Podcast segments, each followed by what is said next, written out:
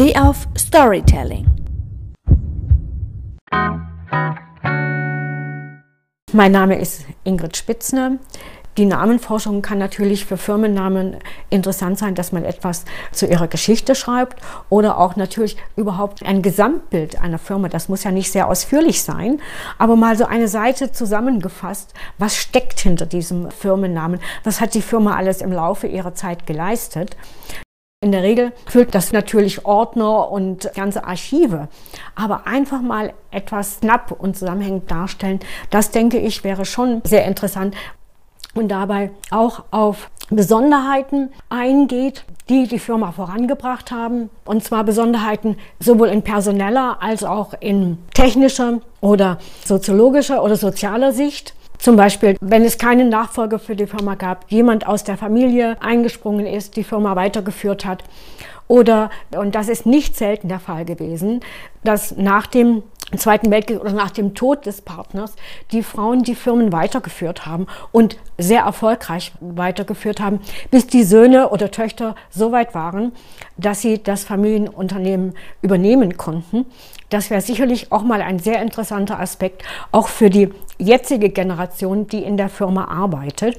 Sei es nun die eigene Familiengeneration oder auch noch einmal hervorzuheben, wenn schon Generationen in dem Unternehmen gearbeitet haben und sich deren Nachfolgegeneration vielleicht nicht für das Unternehmen begeistert, dass man ihnen nochmal äh, vor Augen führt, was das Unternehmen eigentlich darstellt und so ihnen klar macht, dass es ein Unternehmen ist, für das es sich lohnt, sich einzusetzen. Und dann die Streuung des Namens im wirtschaftlichen und im sozialen Umfeld, dass man heraushebt, welche wirtschaftlichen Erfolge das Unternehmen hatte und wie es sich sozial engagiert hat in der Umgebung, was es alles für die Umgebung, für den Ort oder für den Bereich getan hat und einfach mal den Menschen klar macht, was so eine Firma neben dem Geschäftsbereich alles bewirken kann. Wenn eine Firma eben Jahre existiert, bleiben natürlich Krisen nicht aus. Da ist doch die Frage, was hat die Firma in den vergangenen Jahren unternommen, um aus dieser Krise herauszukommen? Da hat sie natürlich in der Regel mit dem Namen gearbeitet. Denn der Name stand ja nun mal entweder als Werbeträger, aber auch natürlich als Basis für die Arbeit, dann kann man den Kunden klar machen, dass man über Jahre hinweg ein verlässlicher, zuverlässiger Partner im Geschäftsleben war, dass der Name sich so in den Köpfen etabliert hat. Eben aufgrund der Zuverlässigkeit, der Treue, der Qualität, des Miteinanders und das sind wichtige Faktoren in einer Krise, die Stabilität und äh, Bodenständigkeit repräsentieren und damit eine Tradition schaffen. Das ist ganz, ganz wichtig in Krisenzeiten und dass man das in einer Darstellung der Firma besonders betont.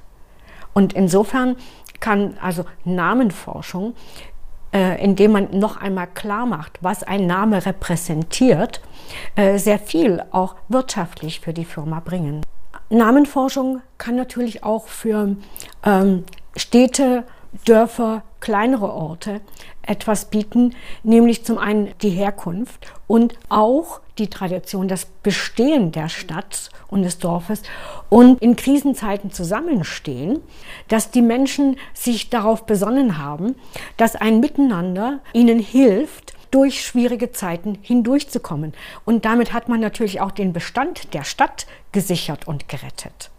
Wenn wir über die Geschichte von Städten sprechen und über Krisenzeiten, dann waren es immer diese Faktoren, die dazu geführt haben, dass die Leute gesagt haben, wir kommen von hier, wir bleiben hier, das ist unsere Stadt oder das ist unser Dorf oder unser Ort und der heißt so und wir stehen dazu.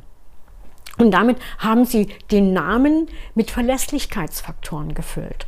Und das ist ein ganz, ganz wertvolles Gut. Auch wenn wir das vielleicht nicht gleich in monetärem Sinne sehen.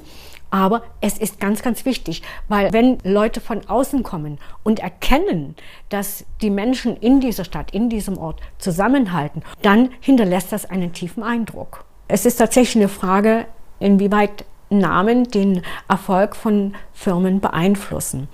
Das ist sehr stark damit verbunden, wie sehr der Initiator der Firma seinen Namen in die Firma eingebracht hat. Das heißt also nicht nur in die Firma hinein, sondern eben auch nach außen. Wie äh, verkauft er die Firma? Wie verkauft er seine Leistung? Wie verkauft er sein Produkt? Und damit trägt er dazu bei, dass sein Name, den er vielleicht der Firma gegeben hat, also wenn er seinen Namen der Firma gegeben hat, das muss man natürlich da voraussetzen, dass der dann weitergetragen wird und dass der somit in die Öffentlichkeit, in die Umgebung und in die Köpfe der Leute hineinkommt. Ein Name ist, ist ja etwas, was eigentlich sehr, wie soll man sagen, sprachlich sehr ökonomisch ist. Denn man muss sich ja nichts weiter merken. Nehme ich mal den Namen Junghans, der hier in der Region recht populär ist.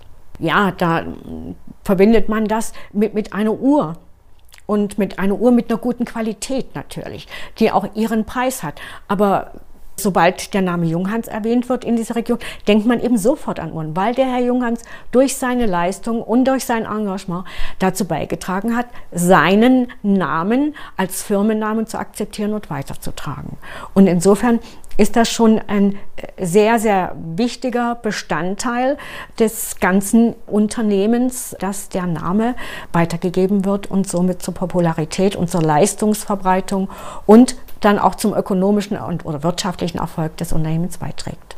Ein Name wird zur Marke, sobald dieser Name eine weitere Verbreitung erfährt, das heißt aus der Regionalität hinausgeht in äh, das Land, in die Welt sozusagen und damit als das Produkt in seiner guten Qualität akzeptiert wird, sodass man das unter dem Namen kaufen möchte. Denken wir zum Beispiel mal an die an Firma Mercedes, die hier in der Region sehr bekannt ist unter dem Namen Benz. Man fährt halt einen Benz und nicht einen Mercedes, aber nichtsdestotrotz, obwohl man da wieder den Erfinder des Autos in den Vordergrund stellt, hat es trotzdem dazu beigetragen, den Namen Mercedes weiterzugeben und daraus eine Marke zu machen, weil a, die Qualität stimmt, b, stimmt die Leistung insgesamt und C stimmt auch das soziale Verhalten, was ja ein sehr wesentlicher Bestandteil einer Marke ist. Nicht nur äh, der ökonomische Wert, auch der soziale. Das heißt, Mercedes, die, das Unternehmen, hat sehr viel dafür getan, dass in der Region, dass die Kommunen gut versorgt worden sind mit Gemeinschaftseinrichtungen, mit Sportplätzen, mit Schwimmbädern oder auch Kindergärten und Schulen immer auch etwas von dem ökonomischen Erfolg der, des Unternehmens abbekommen haben. Und damit ähm, äh, ist dann im Laufe der Jahre eine wundervolle, sehr repräsentable Marke entstanden. Der ökonomische Wert eines Namens ist nicht so ganz einfach zu bestimmen, weil gerade in diesem Punkt natürlich auch Emotionen eine große Rolle spielen. Es geht darum, wie viel von sich selbst hat der Unternehmer in dieses Unternehmen hinein investiert, um daraus ein erfolgreiches Unternehmen zu machen. Man ist ja nicht nur erfolgreich, weil es immer nur bergauf geht, sondern es gibt auch Rückschläge, es gibt Krisen und solche Dinge. Und wie hat der Unternehmer seine Firma durch diese schwierigen Zeiten gesteuert. Das spielt natürlich auch eine Rolle. Hat er vielleicht auch seine Gesundheit dafür geopfert? Vielleicht äh, gab es auch in der Familie Probleme, weil das Engagement des Unternehmensführers für seine Firma zu sehr im Vordergrund stand. Und das spielt natürlich auch alles eine Rolle mit im Namen. Weil ein Name, das muss man eben sagen, ist semantisch, also von der Bedeutung her eigentlich leer, sodass es wie ein, ein großes Fass ist, wo alles hineinkommen kann. Da kann die ökonomische Seite hineinkommen, da kann die produktmäßige Seite hineinkommen und all, also oder sagen wir es mit den drei Faktoren ökonomisch, ökologisch, sozial, das kommt alles in den Namen hinein und insofern ist es dann nicht so einfach, den Wert einer Marke oder eines Namens zu bestimmen. Man kann sich natürlich an die Betriebskennzahlen halten und ich kann vielleicht einen Umsatz nehmen und dafür einen, davon einen gewissen Prozentsatz, um das zu bestimmen. Aber ob ich damit den realen Wert eines Namens bestimme, das steht auf einem anderen Blatt. Die Marke ist ein wirtschaftlicher Faktor. Während der Name ein sprachliches, äh, eine sprachliche Erscheinung ist. Man bekommt einen Namen, wenn man geboren wird und man bekommt einen zweiten Namen, damit man weiß, wohin man nach der Geburt gehört. Das war nicht immer so, dass Menschen zwei Namen hatten. Das ist historisch gewachsen. Jeder Mensch hatte zunächst einen Namen, das war sein Vorname. Aber als dann Städte entstanden sind, musste man ja die Leute unterscheiden können. Und dann hat man diese Zweigliedrigkeit der Namen entwickelt, nämlich einen Vornamen und einen Familiennamen. Die Familiennamen haben sich aus den Berufen entwickelt, die haben sich aus den Plätzen entwickelt, wo die Leute gelebt haben und die haben sich aus der Nachkommenschaft entwickelt. Im Skandinavischen bei Pettersen oder Pettersson findet man das eben immer noch wieder oder im Isländischen, da haben wir dann auch mal die Frauen dabei, bei Finna äh, Bagosdottir oder so etwas. Dann haben wir also die Nachkommen, die Tochter oder den Sohn da drin. Im Deutschen haben wir durch zum Beispiel in dem Ortsnamen Sigmaringen dann den Sigmar und da das Runddorf das typische war, also der Ring, ist, dann hat sich der Name Sigmaringen daraus entwickelt. Und so kann man an diesen Namen erkennen, mit welcher Gegend, mit welchem Ort oder Erscheinung sie verbunden sind. Also das ist, wie gesagt, eine sprachliche Erscheinung. Die Marke, die hat sich dann daraus entwickelt, dass die Firma sehr gute Produkte hergestellt hat, sehr gute Leistungen zu den Kunden gegenüber gezeigt hat. Und so hat sich diese Erscheinung abgehoben vom Namen und ist zur Marke geworden und hat damit einen ökonomischen Wert erlangt. Ein starker Name ist ein Name, der eine gute Einprägsamkeit hat und der eine gute Zugänglichkeit hat für den Sprecher. Durch den guten Klang prägt er sich leichter ein und wird dadurch leichter benutzt. Und durch diese häufigere Benutzung entwickelt er sich zu einem starken Namen. Da ist der Namengebrauch ein entscheidender Faktor. Aber natürlich auch, was dahinter steht, die Verbindung zu der Person, die den Namen trägt. Also der Namenträger spielt natürlich auch eine sehr große Rolle. Ist es eine sehr sympathische Person? Ist es eine Person, die man sehr schätzt? Vielleicht kann man sogar so weit gehen, dass es eine Person ist, die machtvoll ist, nicht unbedingt jetzt die Macht hat, sondern die machtvoll ist, die also eine den Menschen zugewandte Person, eine die Menschen fördernde, motivierende Person. Aus solchen Faktoren entwickelt sich auch ein sehr starker Name. Schwere Namen verbindet man oft mit Nachfahren. Dass also zum Beispiel Söhne, deren Väter etwas Außerordentliches geleistet haben und von der Person her vielleicht nicht so zielstrebig, ehrgeizig und so sind und die dann aufgrund ihrer Leistung immer mit der Leistung des Vaters verglichen werden. Und da sagt dann der Volksmund auch, er trägt schwer an dem Namen oder er trägt schwer an dem Erbe. Das wird sehr häufig mit den Vorfahren der Person in Verbindung gebracht, dass da Familienmitglieder oder eben Väter oder Mütter Außergewöhnliches geleistet haben und das von den Nachfahren nicht übernommen wird oder übernommen werden kann. Der also Firmennamen und Nachhaltigkeit, das hängt auch wieder damit zusammen, was ein Firmenname im Laufe seiner Existenz aufgenommen hat. Wenn eine Firma schon mehrere Jahrhunderte unter diesem Namen existiert, dann kann man davon ausgehen, dass Nachhaltigkeit immer eine Rolle gespielt hat. Natürlich sind wir jetzt gerade in unserer heutigen Zeit aufgrund der vielen äußeren Faktoren wie Klimawandel, wirtschaftliche Entwicklung auf Nachhaltigkeit fokussiert. Aber, und es geht auch jetzt mal nicht um den Ursprung des Wortes Nachhaltigkeit, sondern wenn ich als Unternehmer möchte, dass eben die nachfolgende Generation auch und, und Familienunternehmen oder Unternehmen denken in Generationen, dass sie das übernehmen, dann müssen sie natürlich immer etwas haben, was sie bewahren und was anderes, was sie weiterentwickeln. Und insofern ist das sozusagen wirklich die Verkörperung der Nachhaltigkeit oder die gewachsene Nachhaltigkeit. Denn die Firma würde nicht weiter existieren, wenn sie immer nur auf den Dingen beharren würde, die sie gerade tut, sondern sie muss neue Dinge aufgreifen, die alten weiterentwickeln. Und das ist die Grundtendenz in der Nachhaltigkeit. Und insofern trägt natürlich dann auch der Firmenname die Nachhaltigkeit mit. Es wird oft die Frage gestellt, gibt es richtige oder falsche Namen? Einen falschen Namen möchte ich am ehesten mit einer Umbenennung verknüpfen.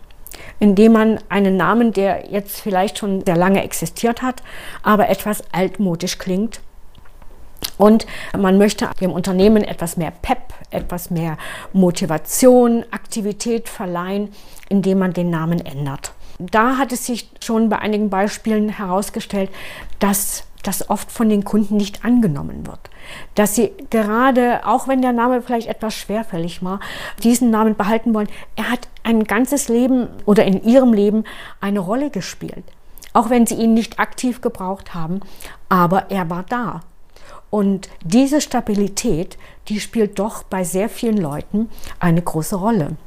Eine Befragung, warum jüngere Leute zum Beispiel sich für Monarchie interessieren, ergab, dass sie gesagt haben, ja, es ist so ein Stabilitätsfaktor. Es ist immer da. Und auch wenn sie wissen, dass es eigentlich keine politische Bedeutung mehr hat, aber darauf kann man sich verlassen. Es ist eine gewisse Treue damit verbunden. Und so ist das auch mit Namen und Marken. Und diese beiden Faktoren spielen in Krisenzeiten eine sehr wichtige Rolle. Die Frage, ob Investoren auf Firmennamen achten, möchte ich mit Ja beantworten. Zum Beispiel die Schwierigkeiten der Kaufhauskette Karstadt, die schon öfter in Schwierigkeiten war. Aber der Name Karstadt wird eben auch damit verbunden, dass sie Krisen gut durchgestanden hat und überwunden hat. Und damit war das für den Investor aus äh, unserem Nachbarland Österreich doch ein Name, der weiterhin existieren sollte und für Stabilität stand. Und daraufhin hat er sich also entschlossen, in diesen Namen zu investieren. Etwas Ähnliches gibt es auch in der jüngsten Vergangenheit. Die Firma Heckler und Koch wurde auch von einem sehr namhaften Investor übernommen, sodass der Weiterbestand gewährleistet ist.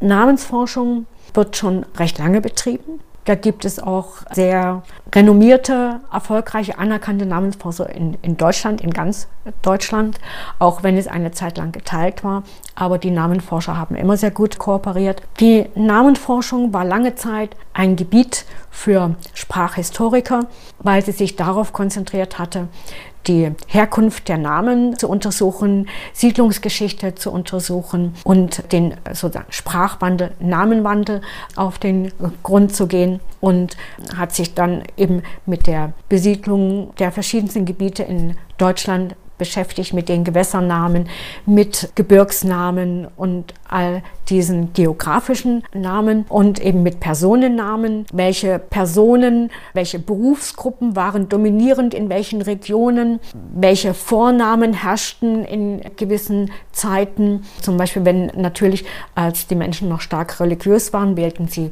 Namen, die einen religiösen Bezug hatten für ihre Kinder. Und das war eine Zeit lang und sehr, sehr lange der Schwerpunkt der Namenforschung. Erst in den jüngsten 20, 30 Jahren kam verstärkt die synchrone Namenforschung in den Vordergrund. Bei der synchronen Namenforschung geht es also darum, wie erfolgt die Benennung von Institutionen, also unter anderem Firmen, aber auch von Vereinen, von Instituten, von Gruppierungen um ihnen nach außen hin eine Identität zu geben. Das ist erst in den jüngeren Jahren in die Namenforschung hineingekommen, spielt aber seit 2005 eine größere Rolle. Da gibt es eine Einrichtung, die heißt Namen in der Wirtschaft oder Names in Economy. Und diese Arbeitsgruppe, die verstreut ist über ganz Europa, beschäftigt sich eben mit diesen Benennungen von Einrichtungen, Instituten und ähnlichem. Die Namengeschichte ist eine recht lange Geschichte.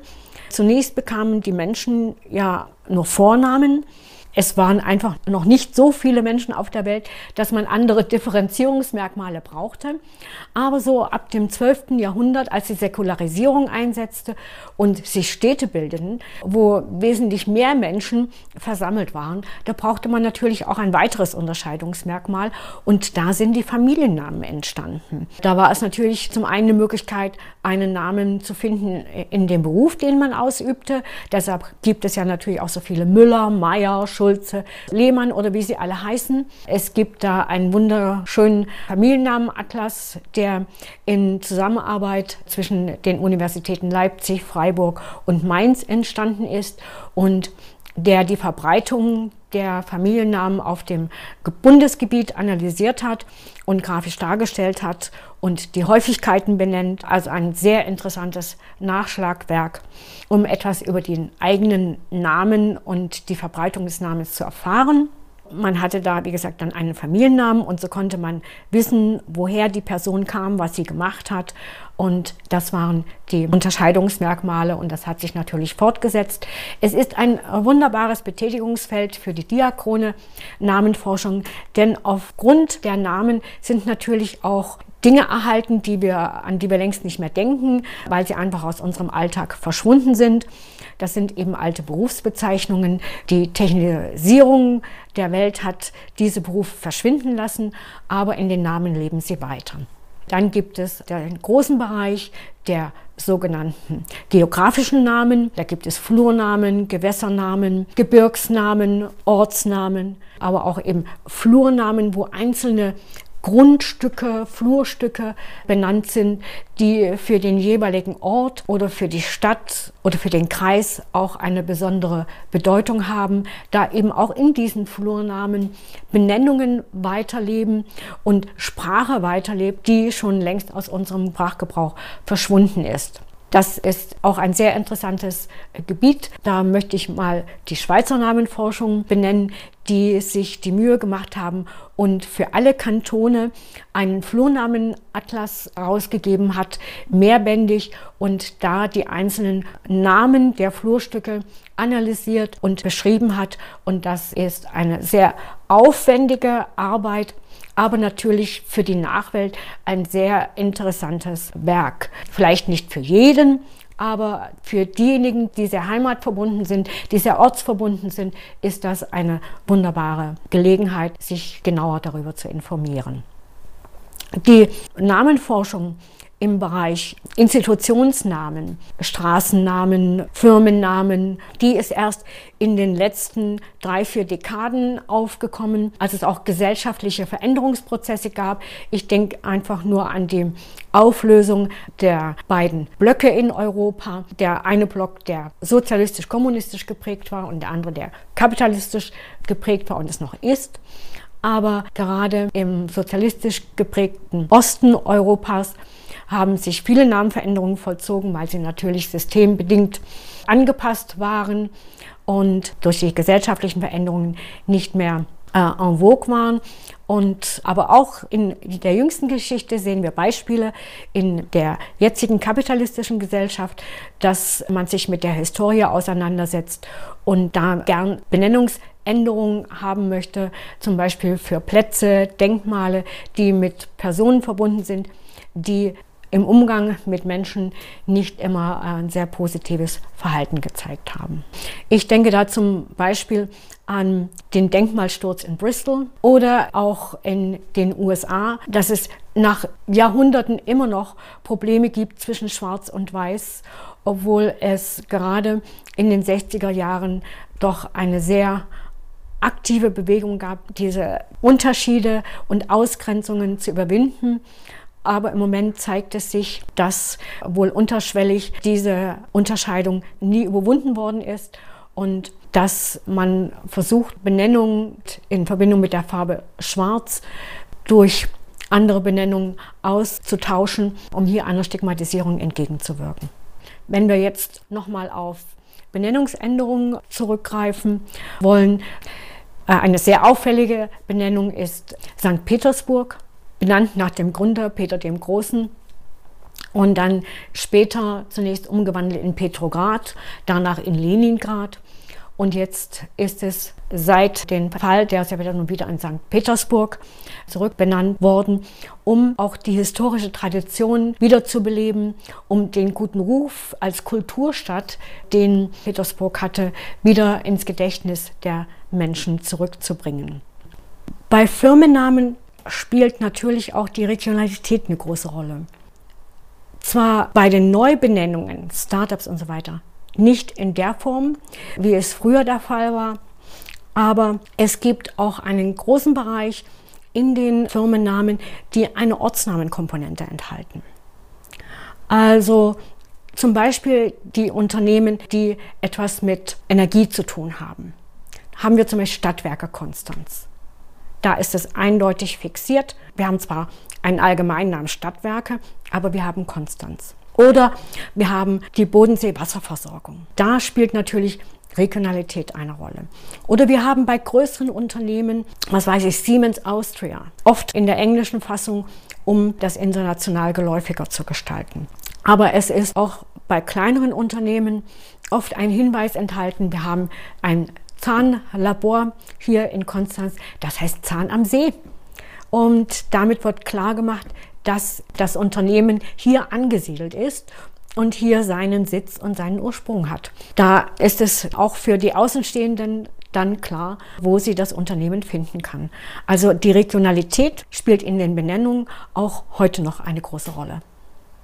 Es ist in den letzten Jahren zunehmend zu beobachten, dass viele Unternehmen darauf verweisen, wie lange sie schon am Markt sind. Sie tun das mit dem Hinweis seit 1874, seit 1910 oder auch seit 1995.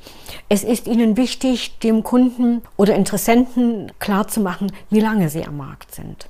Und auch deutlich zu machen, dass Sie ähm, viele Jahre das Geschäft am Laufen halten, erfolgreich sind, für die Kunden da sind. Es gibt auch andere Hinweise, Tradition seid oder aus der Tradition. Also die Unternehmen versuchen mit diesem kleinen Claim klarzumachen, dass ihr Unternehmen schon sehr lange auf dem Gebiet da ist und versuchen das Interesse damit auch der Kunden zu wecken, eben hier Zuverlässigkeit, Treue, Qualität darzustellen, um somit neue Kunden zu gewinnen und die alten Kunden weiterhin an sich zu binden. Man kann eine Kundenbindung mit sozusagen recht sparsamen Mitteln erreichen. Durch diesen Zusatz zum Namen versucht das Unternehmen den traditionellen, aber auch den neuen Kunden klarzumachen, dass sie so lange am Markt sind und dass sie weiterhin am Markt sind. Dass also das Vertrauen, was die Kunden in die Firma setzen, damit gerechtfertigt ist.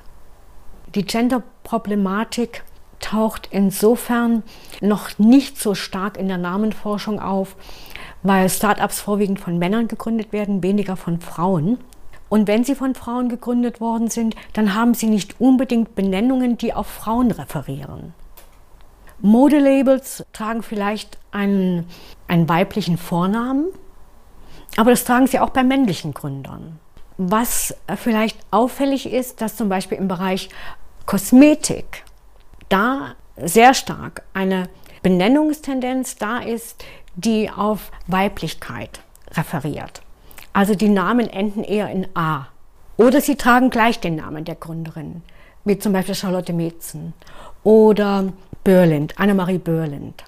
Wobei Börlind ist ganz interessant, ist ja eine Namenkombination aus ihren beiden Namen, Bürger und Lind, Börlind. Also es ist nicht der ursprüngliche Familienname der Gründerin.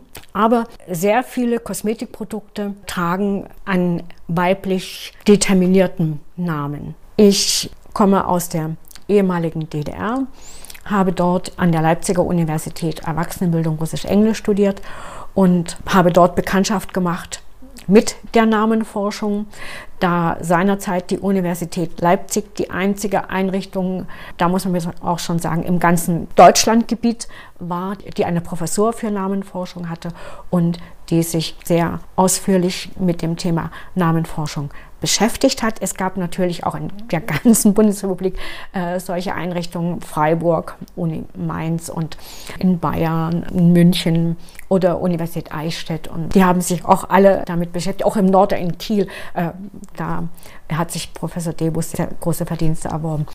Aber für den Ostteil Deutschland war eben Leipzig das Zentrum für Namenforschung. Ich habe 15 Jahre an der Universität Rostock im Bereich der Fachsprachenausbildung gearbeitet und bin so konfrontiert worden mit ähm, Eigennamen in Fachwortschätzen. Und das war dann später auch mein Promotionsthema, Eigenname im Fachwortschatz der Seewirtschaft. Also da ging es darum, dass zum Beispiel ein Voigt-Schneider-Propeller äh, Einsatz findet in den Schiffen und dass es aufgrund dieser Entwicklung äh, eben, äh, hat diese, oder diese Entwicklung hat aufgrund äh, der Einmaligkeit der Konstruktion so eine große Popularität erreicht und damit ist der Name Voigt äh, in aller Munde gewesen. Und ähm, das hat mich dann nicht äh, mehr losgelassen und äh, so bin ich dann auch auf die Firmennamen oder Institutionsnamen und gekommen. Und das ist mein nebenberufliches Betätigungsfeld geworden. Dafür halte ich dann auch Vorträge auf Namen, Kongressen in, in Wien, Barcelona, Glasgow äh, oder auch in anderen äh, Einrichtungen.